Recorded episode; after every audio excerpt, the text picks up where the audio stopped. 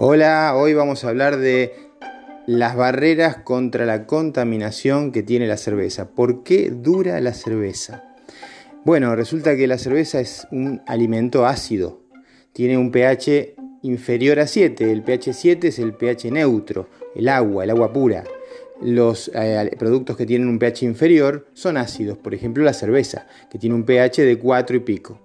Eh, sin embargo, no es tan ácida como otros productos, el vinagre, el limón, que son más ácidos y entonces tienen mayor barrera contra la contaminación. Pero de todas maneras sigue siendo una barrera. El pH ácido para que las bacterias contaminantes mm, tengan menos probabilidad de crecer y contaminarnos el producto.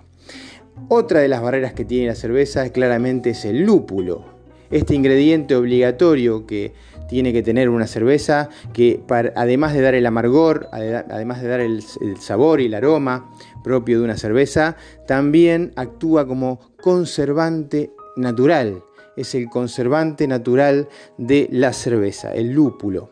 Por eso también cuando eh, trabajamos con lúpulos podemos hacer adiciones en diferentes etapas, más allá de la cocción, porque no hay que esterilizarlo al lúpulo para agregarlo, se puede agregar hasta en frío en la maduración, porque él mismo es un conservante. Otra de las barreras es la propia levadura.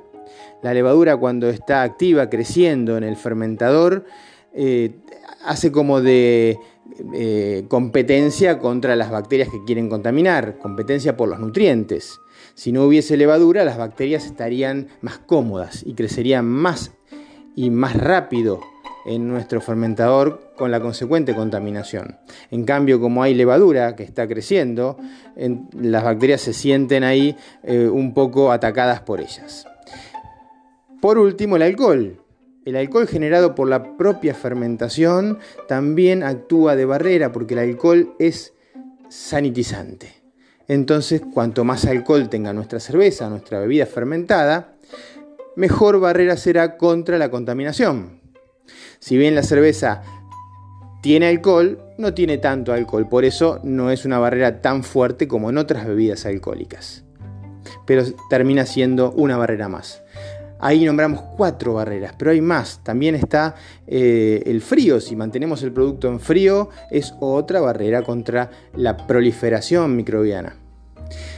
También está el tema del oxígeno. Si embotellamos y añadimos CO2 y barremos el aire, bueno, va a ser otra barrera contra la contaminación también bacteriana. Ahí tenemos más barreras todavía. Entonces, en conjunto, todas estas barreras hacen que nuestro producto dure un tiempo y no se nos pudra a la semana, por ejemplo. Entonces la cerveza con todas estas eh, barreras va a durar un poco más. Puede durar meses, incluso si no la pausterizamos. Ahora bien, si podemos pausterizar en botella, vamos a lograr que dure más todavía, porque la pasteurización es un tratamiento térmico que ayuda a eliminar microorganismos. Y cualquier tratamiento térmico ayuda a eliminar microorganismos. Ahora, siempre el calor en los alimentos tiene un efecto negativo, eh, porque el calor deteriora los nutrientes. Cuando estamos cocinando tiene un efecto positivo porque la comida queda más rica probablemente, pero cuando queremos esterilizar o pasteurizar, aplicando calor, el producto final va a cambiar. Va a cambiar en sabor, va a cambiar en propiedades. Entonces, bien, podemos eh, optar por no pasteurizar, la cerveza nos va a durar un poco menos, pero nos va a durar, nos va a durar porque tenemos estas barreras que nos ayudan. Muy bien, espero que este podcast haya sido de utilidad y nos vemos en el próximo podcast. Hasta luego.